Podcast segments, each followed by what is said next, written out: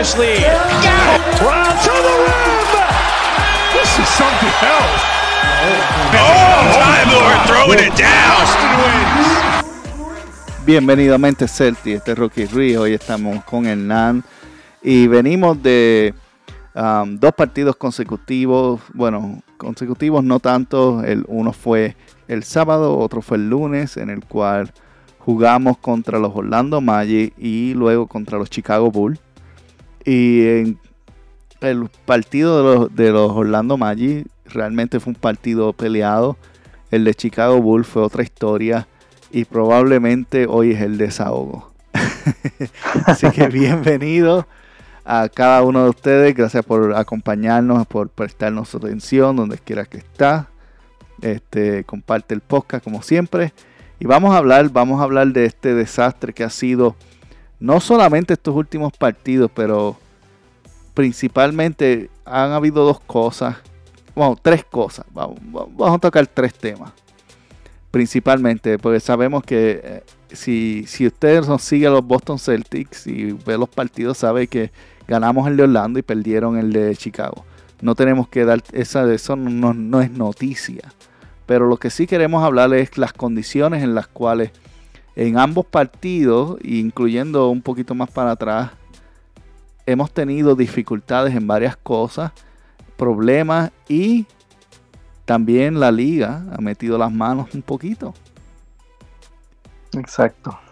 Pues vamos a hablar primero, para sacárnoslos de encima y del pecho, vamos a hablar de el arbitraje que hemos visto. Y yo sé que algunos dicen, ah, pero es que los árbitros no ganan o pierden. A veces sí, a veces controlan porque uno es humano, uno se descompone y cuando ve algo que es injusto y sigue pasando, pues uno se molesta, especialmente las actitudes y todo eso. Y uno de, de mis temas, especialmente que se vio en el partido de Chicago, pero llega viniendo desde la pretemporada, es que tienen un target, o sea, una mirilla contra Jason Taylor. Así es. Y es claro, es claro. En el juego, no sé cuántos recuerdan la pretemporada, si lo vio. Cuando estaban jugando contra los Toronto Raptors en el partido que Jason Taylor fue echado del partido. Jason Taylor hizo lo mismo que hizo en el juego de Chicago. Le, eh, le palmeó a, a lo, al oficial en cuestión de la, movió la mano como que sí, lo que sé, lo que tú digas. Esa expresión de cuando tú no crees en, en lo que otro está diciendo, ah, tú, estás, tú, tú, estás loco o, o, está haciendo esa expresión, pero no hizo nada más. En ambos partidos, exactamente la misma movida. Movió la mano de arriba uh -huh. hacia abajo, como él hace a veces. Y le dieron las dos técnicas en ese partido de, juego. Inmediatamente en la próxima jugada, Siakam le hizo lo mismo y no fue un pito, no fue nada, fue seguir en la próxima jugada. Eh, me recuerdo a Scotty Barnes, también le hizo un gesto al, árbitro, nada pasó. Igualmente en este partido, una técnica para Tatum, en esa misma jugada, Busevich estaba golpeando el balón al piso y no fue técnica, no fue nada. Y, y, y le gritó al, al, al, al, jugador. Entonces, sabemos que esto claramente no tiene tanto de que ver con la gestión al oficial, sino es que parece que hay algún tipo de memo o algo en contra de Jason. ¿Cómo uh -huh. tú has observado eso, Hernán? ¿Qué, ¿Qué tú piensas de esta cacería que tienen contra, contra nosotros? Que vamos a entrar ya mismo en el resto de, de, la, de la historia, pero... Claro. No, yo estoy de acuerdo contigo. En realidad, bueno, yo no sé si, si, si a la liga en este punto creo que le conviene un poco equilibrar las cosas. Está claro para, creo que la mayoría de prensa, ya incluida el favoritismo que tienen los Celtics en las, en las casas de apuestas. Creo que está claro en vista del, del desempeño y el, el, que tuvo el equipo desde el año anterior de la temporada pasada. Creo que los Celtics claramente son uno de los favoritos de este año y diera la impresión de que la, liga está empeñada en, ponerle, entre comillas, de emoción al asunto, eh, dando fabricar, fabricar recomendaciones a los árbitros. ¿Sí?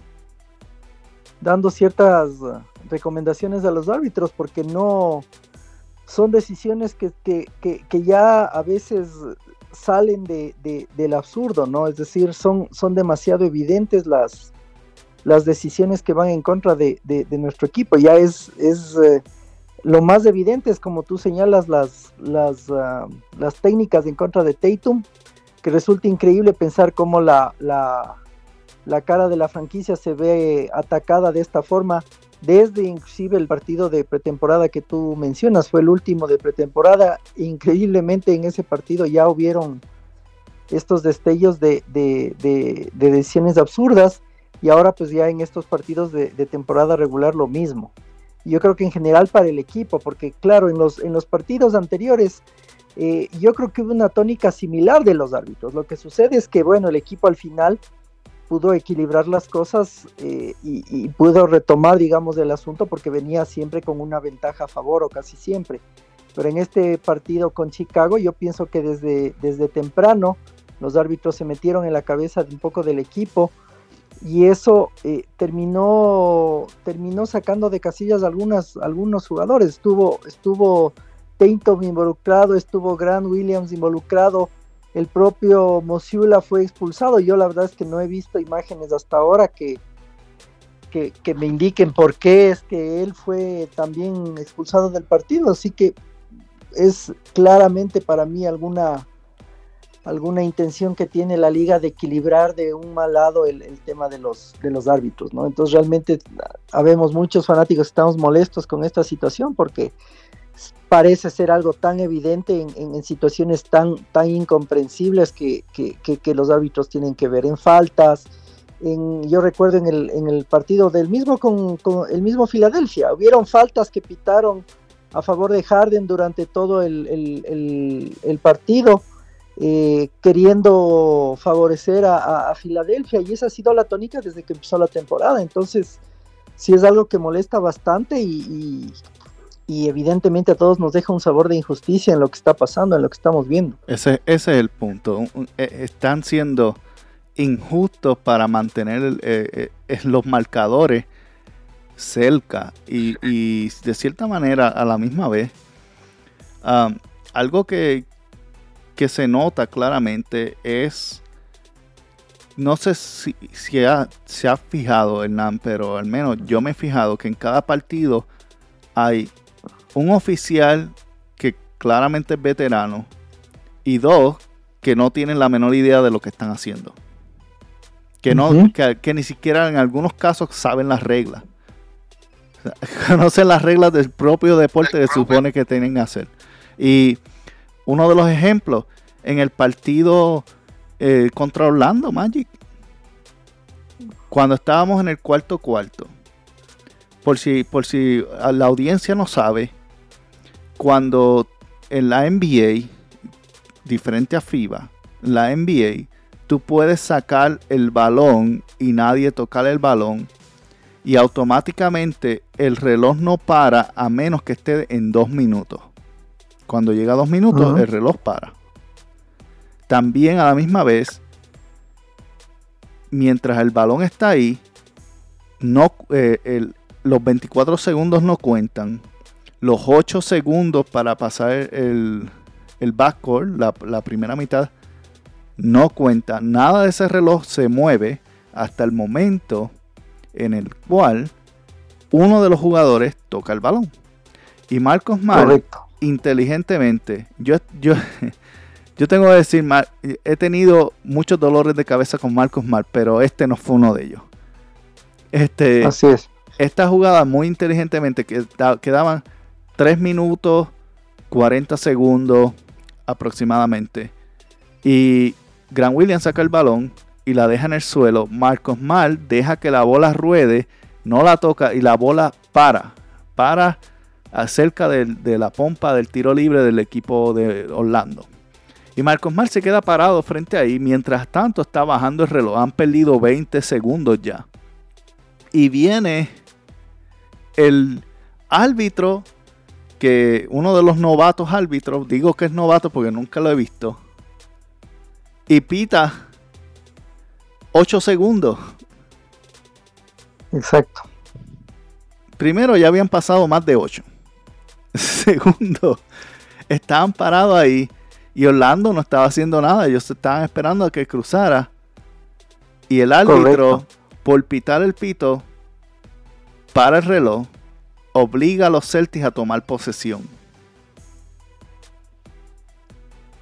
Y eliminar en, en esencia la estrategia que Boston estaba tratando de hacer, que era 100% y absolutamente legal.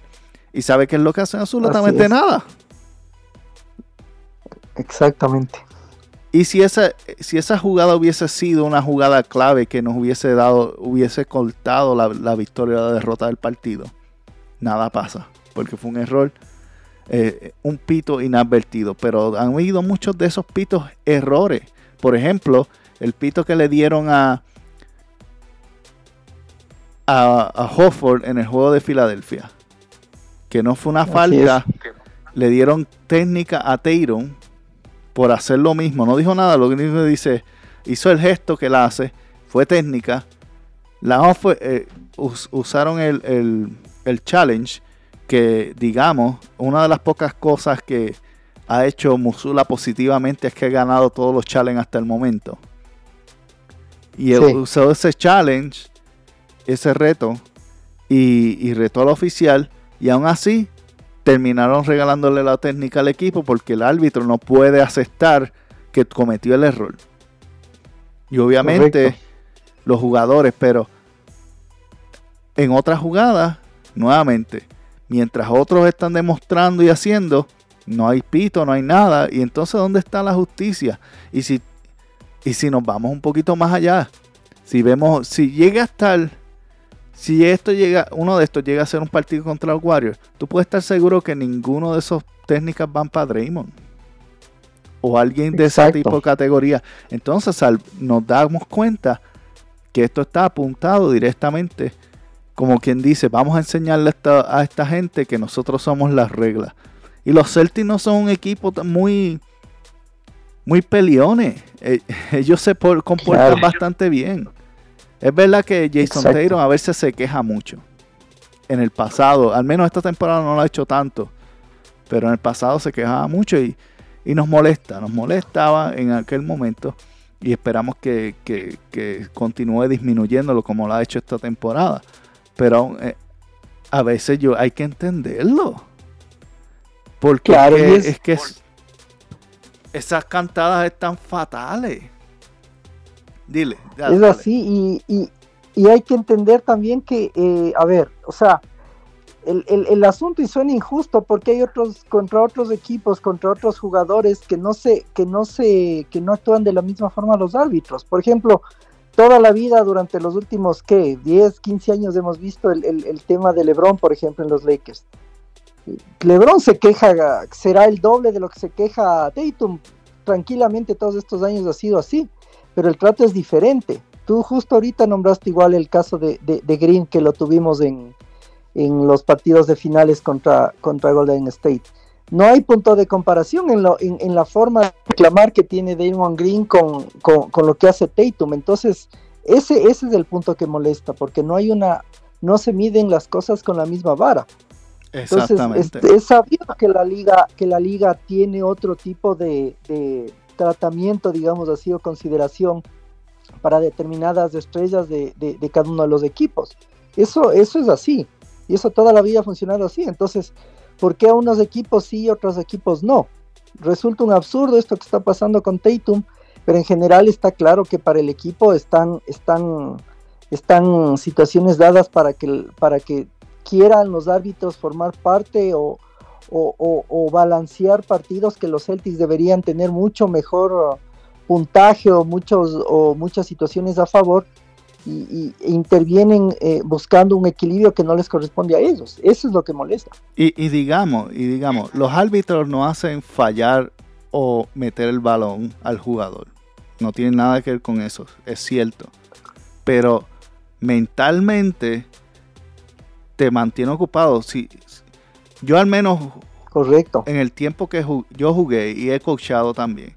Y cuando el árbitro no está haciendo, está jalando el juego para, el otro lado, uno se cohibe de hacer ciertas cosas, uno tira pensando qué va a pasar y eso se te mete en la mente. Entonces, tú no puedes decir que, que sí, ellos no, no fallan, no hacen que fallemos ni metamos, pero a la misma vez desconcentran, quitan la concentración, cambian el plan. Si uno está... Eh, lo que pasó con, con Boston en el partido Digo, una de las cosas, hubieron muchas cosas que pasaron malísimas en el partido de Chicago, pero una de las razones, tú puedes darte cuenta que ellos se descompusieron emocionalmente. Así es. Ellos en el especialmente en el tercer cuarto, ellos estaban de luego que hicieron ese combat, empezaron a pitar todos esos esos pitos locos, ellos se descompusieron y ¿qué, hizo Chicago? Aprovechó y subió la ventaja nuevamente a 20 puntos. Pues claro, si si ellos no estaban en el partido, sus mentes estaban luchando contra el arbitraje y todo lo que estaba pasando alrededor y la frustración que tenían. Entonces, pues, correcto. Eso, eso, eso. El ejemplo, el ejemplo, el ejemplo más claro, lo que pasó con Grant Williams. Justo fue un momento antes de eso, un momento antes de eso, ya fue expulsado Mosiula. Como digo, hasta ahora no entiendo por qué. Y, la primera falta que le pitan a, a Williams en ese tercer cuarto fue sin que él haga nada, porque en la, en la repetición se ve como él está parado detrás del jugador y le pitan falta.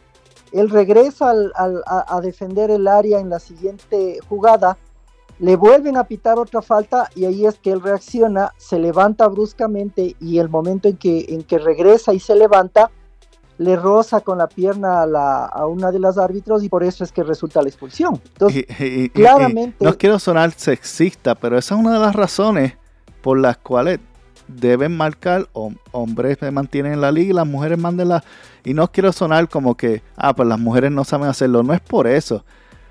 Es porque si un jugador le roza, ¿qué piensa? ¿Acoso sexual o algo así? Entonces, es una manera de evitarnos. Es sí, porque ¿por, qué tú crees que, fue la expulsión? No fue porque eh, fue porque tocó una mujer. Seamos honestos. Si hubiese, unas jugadas anteriormente, Marco Esmar le dio sin querer con la bola al otro árbitro y no lo votaron. En la cabeza, correcto. Dos veces. Le dio con la pelota en la cabeza. Entonces, así es. Eh, la, situación fue, en cierta manera, fue una situación eh, de, género. Pues, o sea, no tiene otra explicación. Fue porque era una mujer. Eso es todo. Exacto. Y yo no estoy en contra nuevamente de, eso, de que, de que, si una mujer sea árbitro o, una mujer tal vez sea dirigente, pero estas cosas crean ese tipo de división y fracción. Entonces, es mejor mantenerlos para evitar es que esto suceda y dañe la alineación de los partidos. Correcto. Y en, en la, fueron, fue cuestión de minutos. Y en la misma fue en el mismo costado en donde precisamente estaban las dos árbitras, que fue la expulsión de Mosiula primero y que dos minutos después fueron las dos faltas a Gran que termina con la expulsión. Entonces, ¿cómo puede ser eh, una situación de esas? Y está claro lo que pasó con él. Entonces, justamente es eso, él reacciona. La primera falta que es absolutamente absurda, que le pitan de gana, regresa y él en, en, la reacción que tiene la segunda falta por rozarle la pierna al árbitro es que le expulsan. Entonces, claramente eso incide en el juego. En cuestión de tres minutos estaban dos, dos, miembros del equipo fuera y eso cambia rotundamente el, cierre del partido. Pues al final ni siquiera llegó ya el, equipo titular a cerrar.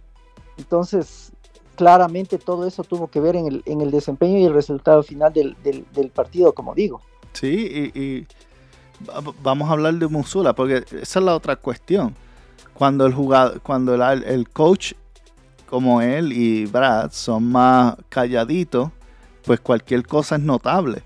Y tú ves que Musula prácticamente, si tú lo miras, observas en el juego, él está parado con los brazos cruzados y, de vez en cuando dice, grita una instrucción y hace un número, pero con una seña con las manos, pero después se cruza las manos y está mascando ese chicle como si fuera a destruirlo. Entonces, Así es él está ahí y, se enoja y le, grita a, le, le dice al referee que su trabajo, los coaches, los dirigentes, ellos siempre le gritan a los árbitros primero porque las arenas están muy ruidosas. Muy ruidosas. Está la gente gritando, están los jugadores gritando, hay mucho ruido, ellos gritan.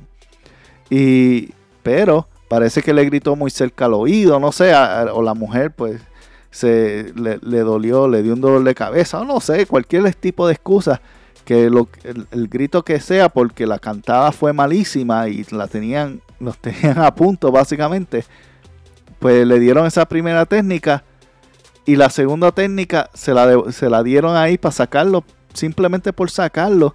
En una, la segunda técnica se la dio el hombre, eh, eh, el, el, el, señor de que estaba el líder del grupo, el veterano.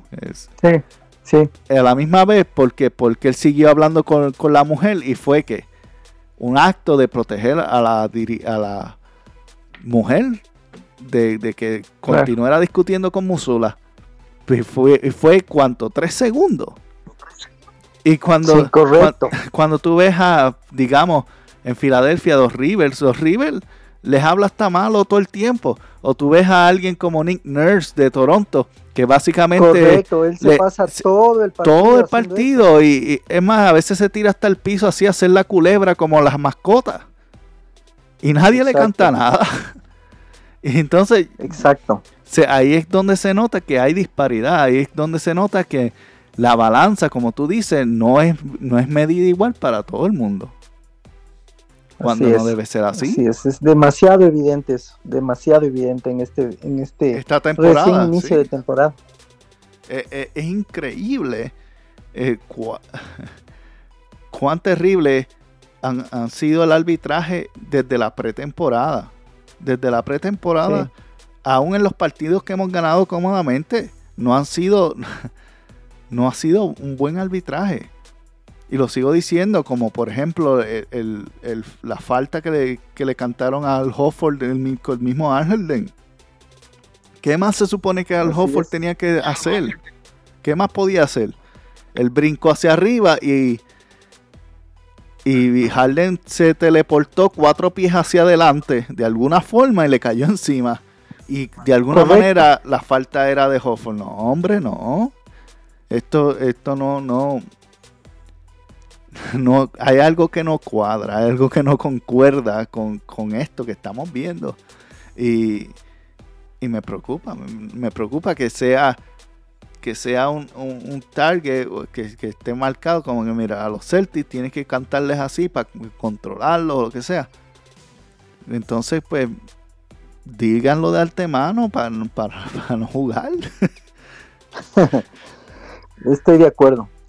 Y bueno, eh, viendo o, queriendo, intentando dar la vuelta a la página, algo que también estábamos conversando a la interna del grupo nosotros, era que, bueno, yo decía, si le queremos ver algo bueno a esta situación, si es que yo le quisiera ver algo bueno a esta situación que no tiene mucho de bueno, yo decía, eh, qué bueno que está pasando tal vez ahora al inicio, porque probablemente esto eh, les va a hacer dar cuenta, especialmente al, cuerpo técnico del equipo, que tiene que trabajar mucho eh, con los jugadores para que enfrenten esta situación de la manera correcta. Si, si hacemos un poquito de memoria, eh, para todos es claro que uno de los aspectos por los cuales eh, Golden State nos ganó en las finales fue precisamente el aspecto mental encabezado por, por Raymond Green, eh, hubo eh, en, los partidos finales, ¿no? Es decir, eh, le superaron a los Celtics en este manejo emocional o mental de los partidos. Entonces, si le viéramos algo de positivo, como insisto, pudiéramos pensar que es bueno que esto pase ahora, o es mejor que pase, preferible que esto pase ahora, para que, insisto, Mosiula y el staff puedan trabajar en la mente del equipo en vista de las cosas que ya están pasando. En definitiva, ya siendo que es algo un poco eh, repetitivo durante los últimos juegos, incluso de, desde la temporada anterior, eh, yo creo que es hora de que el equipo reaccione y, haga un propósito de, superar este tipo de obstáculos que están viniendo ya a nivel inclusive de arbitraje, para, poder, para sacarles a ellos de, del partido mental que deberían tener. Entonces, insisto, esa es mi opinión, buscándole, insisto, alguna, algún aspecto positivo de esto, el hecho de que deberían servirles de, ejemplo como para poder tomar ya eh, eh, acciones claras en este asunto para que estas cosas al menos no afecten al equipo en el caso de que sigan ocurriendo. Así. Y pues una de las cosas que yo escuché a Brad decir recientemente, y, no sé, no sé cuán, cuánto mérito tenga, pero él le hicieron esa pregunta luego del partido, de los primeros dos partidos, le hicieron la pregunta que, que cómo él veía el arbitraje. Y él dijo su, respuesta bien política. Él dijo, los árbitros de esta liga yo sé que tratan de hacerlo mejor y yo sé que ellos trabajan muy fuertes y, cuando cometen errores los ponen responsables en su grupo. Mira, brother, yo sé que no, yo sé que tú no quieres ser multado, pero tampoco me hables de tampoco tapes el cielo con la mano, tú sabes lo que está pasando. Pero eh, yo espero que, que el, él, le escriba o, los Celtics, la oficina, le escriba una carta a la liga y, se quejen. Porque yo sé que hay otros equipos que lo han hecho. Hay otros equipos que han hecho y han escrito cartas a la liga quejándose. Pero Boston, si se pone a, los más bobos o zánganos a, a dejarse poner eso encima, entonces nos vamos a ver fea esta temporada. Y, sí, y sí, está bien lo que tú dices, yo estoy de acuerdo que ellos tienen que trabajar mentalmente, pero hay veces que aún soportando mentalmente las injusticias no se van, hay que a veces que hay que simplemente enfrentarlas. Así es. Y pues, es, ese es el problema number one que hemos visto, el número uno. El otro, segundo problema que voy a traer, que como observación o preocupación que tengo, Joe Mosula. Y, se divide, este, este tópico se divide en varias cosas. Porque hay cosas positivas de Joe. Joe tiene buena estrategia ofensiva. Lo hemos visto en varias formas. Uno, en que ha habido buen movimiento de balón. Dos, que se ha implementado más cortes, especialmente por, por las esquinas. Antes los Celtics no estaban tan cortando, aunque en el último partido dejaron de cortar y empezaron a tirar tiros de tres a lo loco. Pero fuera de esos partidos, los primeros tres partidos, eh, había buenos cortes, buen movimiento del balón y la mayoría de los tiros fueron tiros buenos, aún los que fallaron. Eran tiros abiertos, eran tiros después de un pase, etcétera, etcétera. Tuvimos puntos en fast break, que también es otro tema que, que se ve interesante el, aceleró el, el, tempo del partido, el tiempo, la, el fast break, todo eso. Eso ha sido muy bueno. Ahora, varias cosas. Uno, recuerdo que, y, yo lo mencioné hace unos pocos atrás, cuando estábamos en la pretemporada, una de las cosas que él dijo en una de las entrevistas, y yo la traje porque dije, esta es una preocupación, y ahora mismo se ve eh, súper evidente y, él dijo, vamos a ponerle un énfasis con nuestro talento en el área ofensiva. En otras palabras, no vamos a defender mucho. y eso es lo que hemos visto. El equipo ha puesto 130 puntos, 120 puntos, excepto el último que metieron, y aún así llegaron a 100. Pero los oponentes están metiendo 120 puntos, 115 puntos.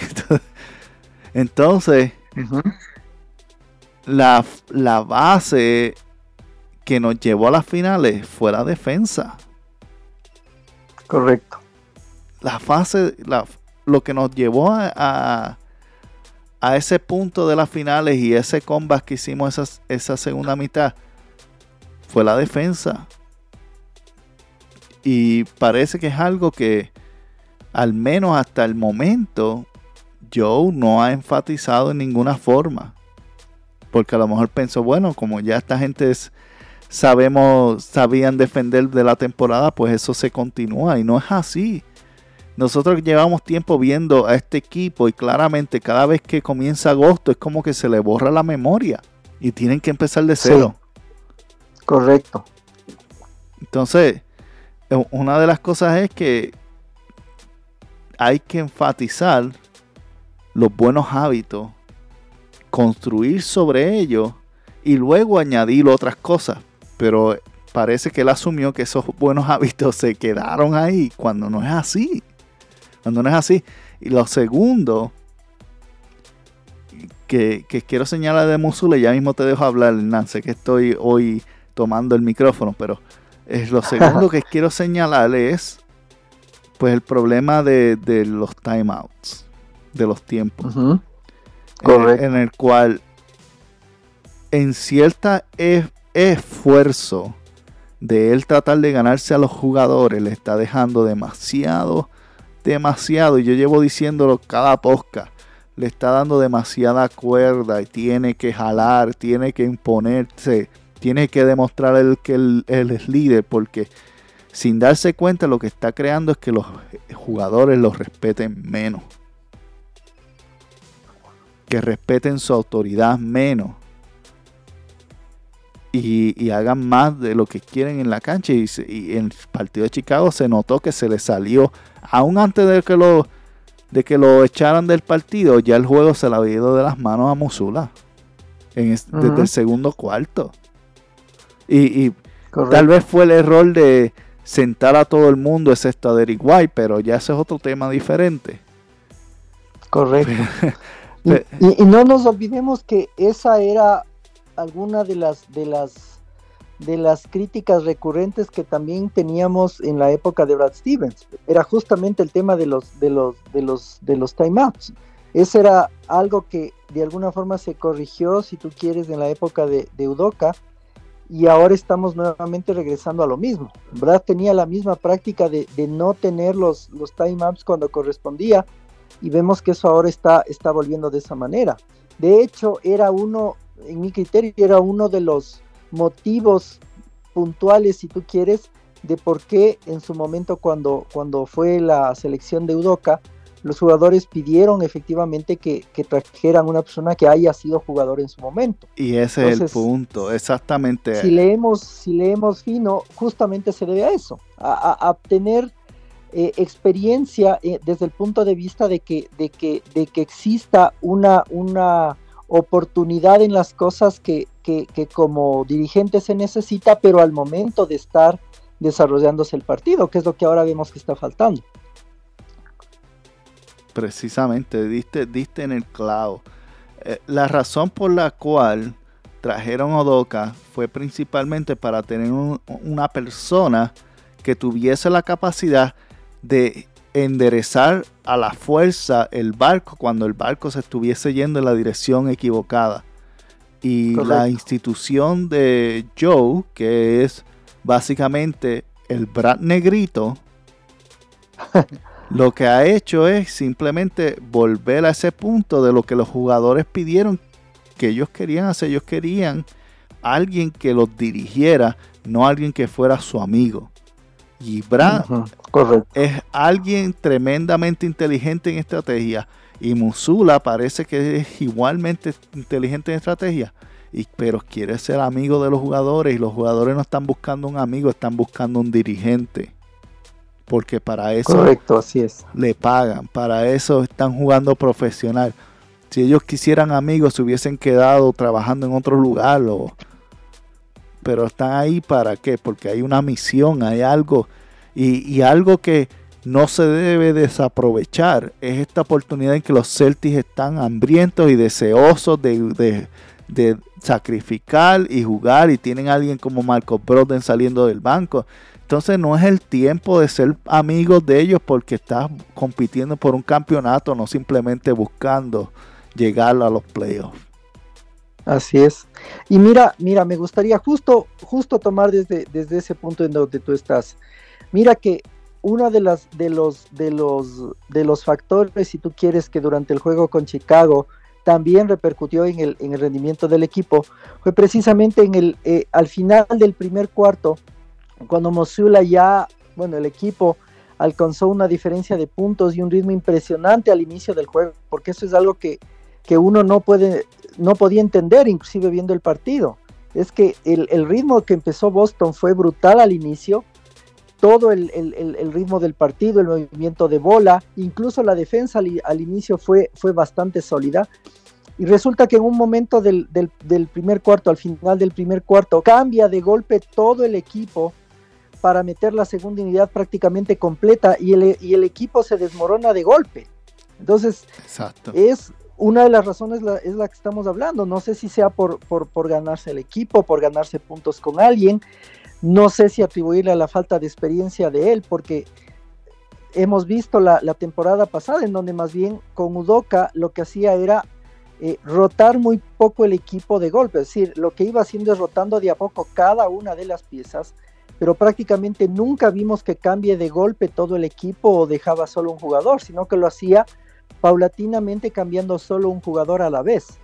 Y ahorita lo que acabamos de ver es precisamente lo contrario. Entonces, no hay una explicación ah, tan lógica para eso, al menos no se me ocurre.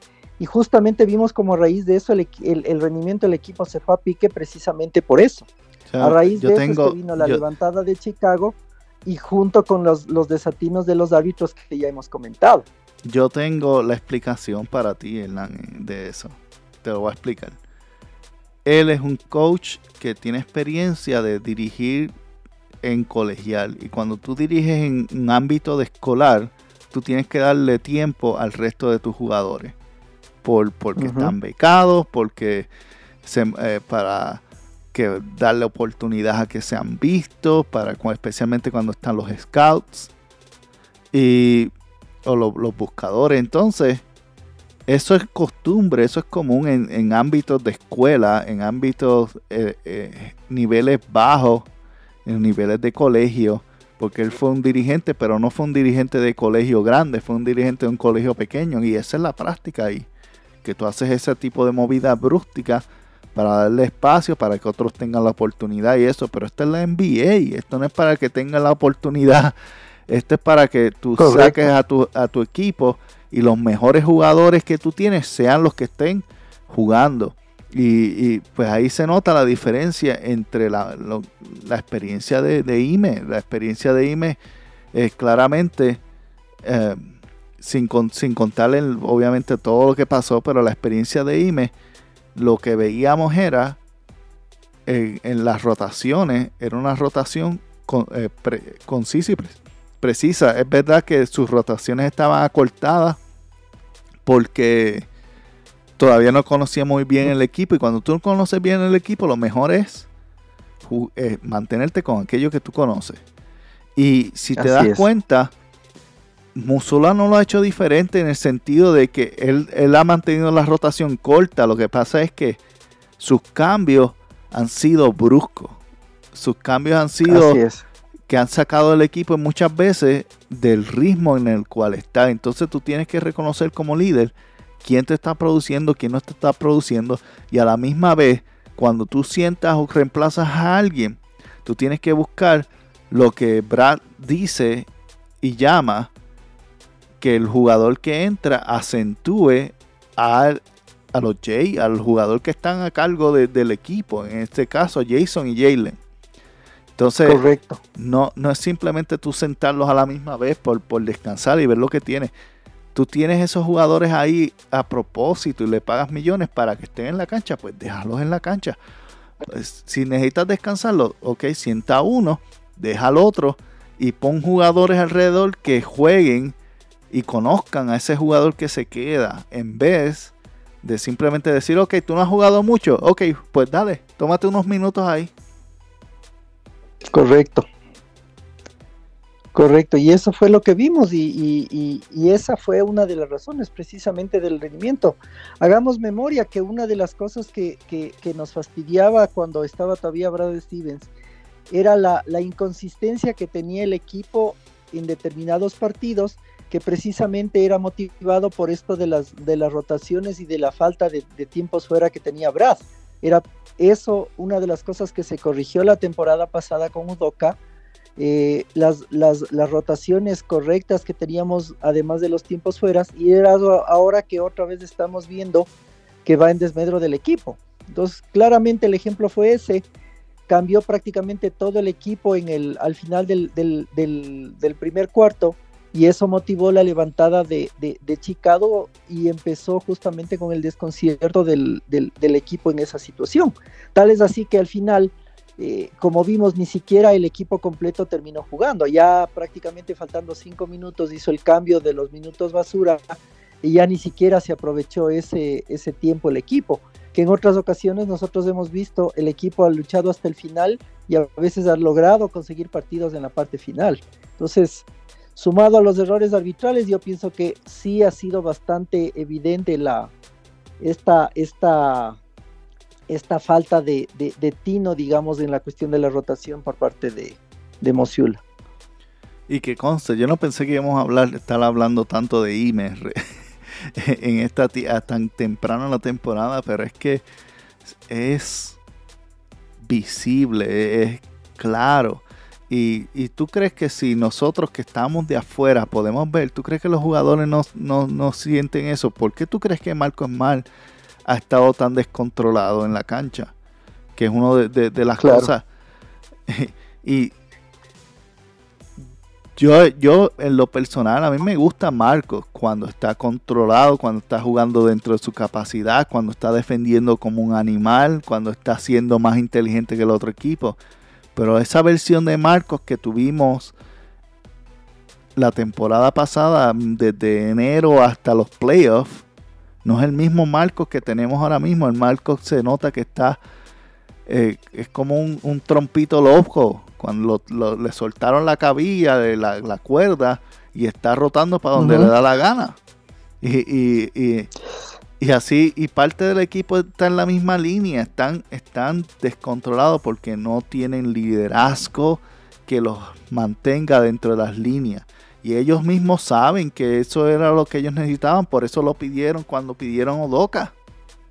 Entonces, si el jugador mismo te está diciendo, esta es la manera en la cual yo soy efectivo, pues, ¿por qué estamos volviendo o, retrasándonos o, moviéndonos de vuelta a lo que no funciona? No entiendo. Tal cual. Creo que esta, esta, esta, digamos, reacción de Smart en algo también yo creo que se debe a la, al, cambio en cuanto a la, a la estrategia de los jugadores en, los partidos. Ahora especialmente que no tenemos en, la, en el plano titular, por ejemplo, a Robert Williams. Yo creo que es algo que ha cambiado. Acuérdate tú que justamente en la pretemporada una de las cosas que también se mencionó, mencionamos, era que eh, el eh, Mosiul está empezando a jugar justamente prácticamente con, con dos point guards eh, al mismo tiempo en cada una de las rotaciones. Entonces cuando le toca Smart, normalmente le toca con White.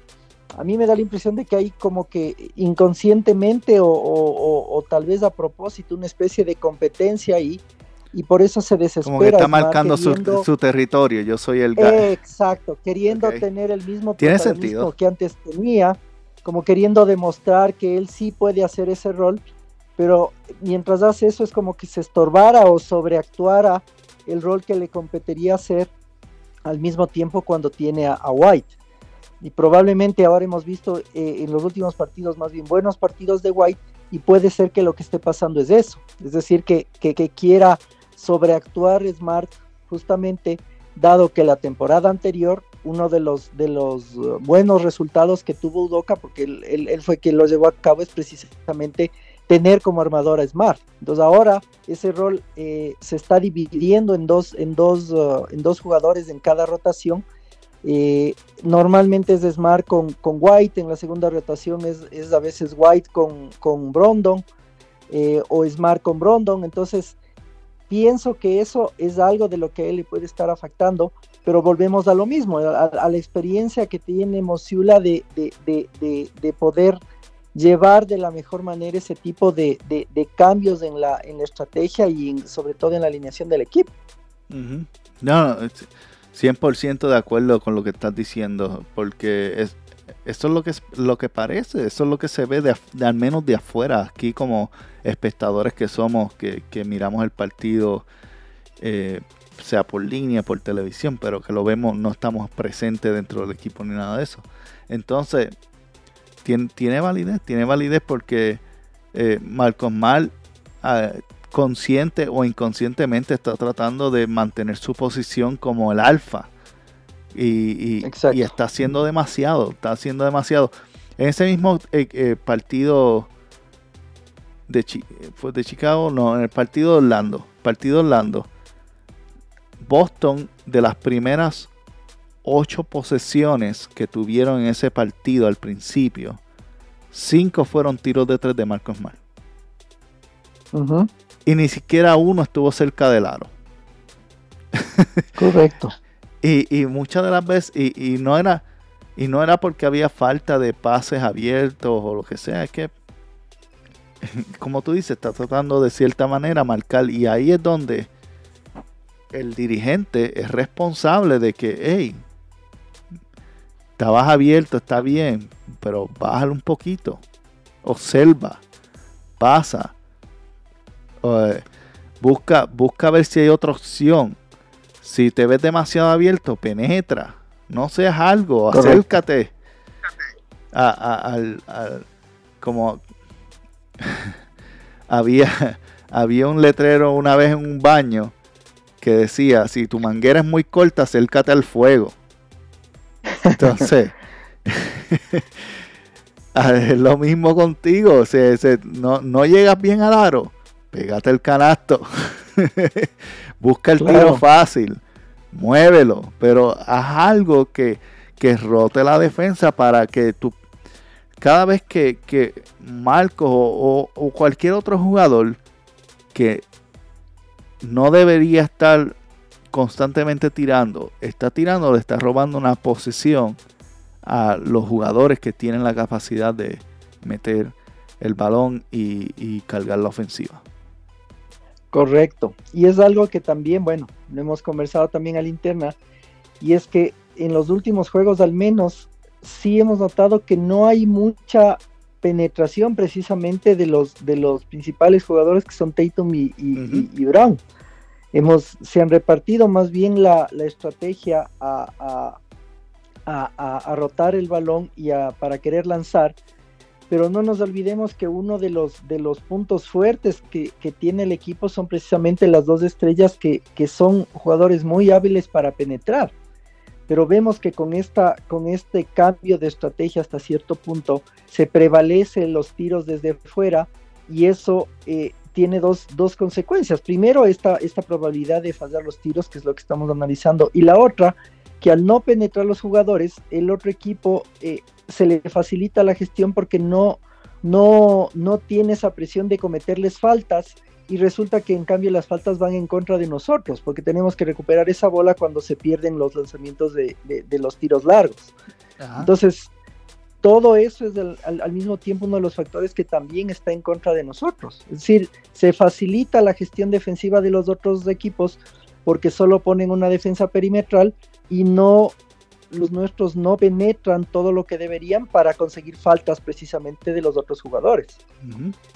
Y también a la misma vez, este, yo pienso que una de las ventajas que tuvimos cuando Udoka estaba dirigiendo era que Udoka buscaba tener altura o ventaja en altura y, y también Musula ha hecho lo opuesto ha buscado, ha buscado tratar de tener ventaja en velocidad y claramente en muchos de los casos no ha habido un partido, no ha habido un partido en los cuales en algún momento nos han, nos han empatado teniendo una ventaja porque a la que fallamos no hay espacio para rebote. No hay, no hay alguien. O sea, e, él ha mantenido un hombre grande y como tú dices, eh, bases y, alas y ya. Entonces, primero que nada, mm, estamos al principio de la temporada. y Jason Taylor jugando power forward. Luego de, que el año pasado estaba jugando Churingal. Físicamente no es igual. Y, no, no, sé, pienso que, que pueda hasta lastimarse por estar eh, jugando contra, contra jugadores que son más físicos que alguien que está en, la en esa posición de Gal. Entonces, eh, tienen que, que, que poner al Hofford de power forward y, poner otro centro. Tienen que jugar alto. Esa era la, esa la segunda ventaja que tenían. ¿no? La primera ventaja que tenían era la defensa el año pasado. La segunda ventaja era la altura. Y hemos perdido las dos cosas que nos daban ventaja contra cualquier oponente. Son exactamente las que no estamos usando. Y yo entiendo utilizar utilizar una alineación bajita de tus mejores tiradores para eso, pero tú utilizas eso para cerrar el partido, no para, para jugar el partido completo, porque está, es como si si tú sacaras tus cartas y desde el principio le, se las enseñas a tu jugador, mira, estas son mis mejores cartas. Pues el oponente ya sabe cómo, va a saber cómo contrarrestar eventualmente. Correcto. Entonces, tú utilizas la altura, lo físico para manejar el balón y después si necesitas cerrar, tú puedes ahí darte el lujo uno o dos minutos de tener a Derek White, Marcos Brogdon, Marcos Mar, Jason Taylor y Jalen Brown, digamos. Sin centro. Eso lo puedes hacer en uno o dos minutos, que lo que estamos buscando es el canasto y detener el balón. Pero por todo el partido no funciona. En la NBA no funciona. Tú necesitas tener algún tipo de ventaja para ser consistente. La ventaja de los Celtics era que defendían fuerte y que no permitían que el oponente tomara el rebote. Exactamente, exactamente. Y acabamos, bueno, está a la vista, acabamos de, pasar justamente el partido con, Chicago, en donde fue uno de los que peores porcentajes de, de, rebotes alcanzamos, así como de los, de, los, de los tiros de campo inclusive, pero en rebotes hubo una diferencia bastante grande en cuestión de los rebotes tanto ofensivos como defensivos que tuvimos. Y como bien decías al inicio, prácticamente todos los partidos hemos tenido eh, puntajes en contra de 120, alrededor de 120 puntos. Contra Chicago fueron 120, contra, contra Orlando fueron los mismos 120, Miami 104, Filadelfia 117. Entonces, cuando el año anterior yo recuerdo claramente que los puntajes del, rival no llegaban ni siquiera a los 100 puntos. Exacto. Entonces, claramente ahí están 20 puntos que están que están en contra nuestro precisamente por la por la el cambio en la rotación que, estamos hablando. Eh, esa, es la explicación que podemos darte. Estoy seguro que, que si seguimos sacando cosas malas vamos a encontrarlas. Pero yo creo que aun si el arbitraje sigue como está, si Musula toma el paso de, ser un líder en vez de ser un amigo, y la defensa comienza a tomar prioridad nuevamente, especialmente devolviéndonos altura en, dentro de la cancha, vamos a estar bien vamos a estar más que bien. Porque la razón para la que trajeron a Brogdon, por ejemplo, no fue para que estuviese al lado de Marcos Males, para que estuviese al lado de Derek White en esa segunda unidad. Y, y, tú tienes, tenemos, déjame mirar, tenemos uno, dos, tres, cuatro, cinco hombres grandes, no contando a Robert Williams que está afuera. Contra, úsalo. Así es. Úsalo para que cojan rebote. Si tú, ¿qué te, preocupa? Que no vayan a tirarle tres, que no vayan a meter. Pues tú tienes dos estrellas ahí que su trabajo es echar la bola dentro del aro. Úsalos. Nada, parece que me estoy repitiendo de nuevo, pero es que suena obvio. suena obvio y, y, no sé. No me gusta lo que estoy viendo. No me gusta, no me gusta para nada. Y no se ve, no, no nos vemos un equipo que está aspirando para el campeonato. Fuera de que tengo que señalar que Jason y Jalen están tratando de hacer lo mejor que pueden. Sí. Jason para mí está Sí. jugando a nivel MVP. Pero de nada vale que juegue a nivel MVP si el resto del equipo no puede caminar con él. Así es. Si es que la defensa no apoya.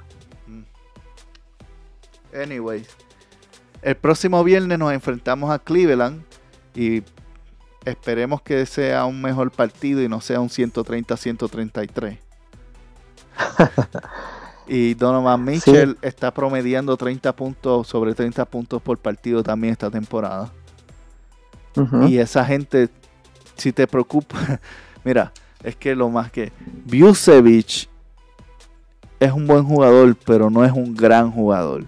Y Andrew Drummond eh, casi está en muleta. ¿Y cómo es posible que ellos nos dominaron en, la- en- en esos rebotes?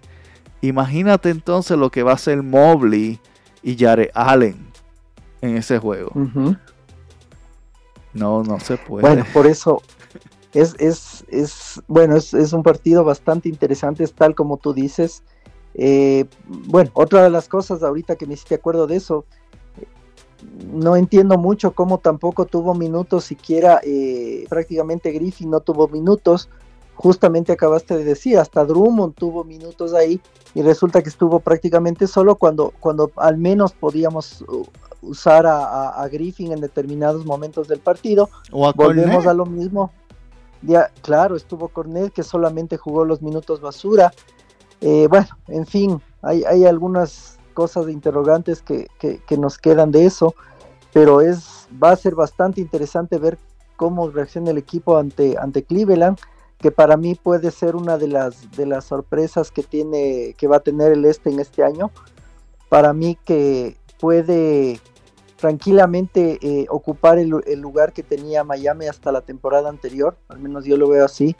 Creo que puede ser la sorpresa este año en el este y bueno, eso nos ayudará a ver, a, a- a- hacer otra medida de cómo sigue el equipo y cómo, cómo ha reaccionado ante estas circunstancias que hemos visto, esperando que ya se, se normalice este tema de los árbitros que también ya hemos hablado con bastante profundidad. Y Utah sigue matando. bueno, este se- vamos, vamos a pararlo ahí. Yo no, tú tienes algo más que decir, ya yo, ya yo me desahogué lo suficiente. Lo que quiero ver es el otro partido, a ver si, si algo cambia o si vamos a seguir viendo esto por el resto del año. Sí, no, yo creo que está bien. Yo también creo que hemos conversado de todo. De aquí los siguientes partidos, como indicamos, el, día viernes con Cleveland y el domingo, casi back to back, nos toca nuevamente con Washington y el próximo miércoles otra vez Cleveland. Veamos qué pasa. Veamos qué pasa. Hasta luego, amigos. Si te gustó este programa, recuerda que te puedes suscribir donde quiera que lo descargaste o donde quiera que lo escuchaste, en tu plataforma de podcast favorita. Y también ah, recuerda suscribirte a nuestro Facebook, seguirnos en Mentes Celtics con Rocky Ruiz o a través de nuestro grupo Mentes Boston Celtics. Te esperamos en el próximo episodio y compártelo con alguien más.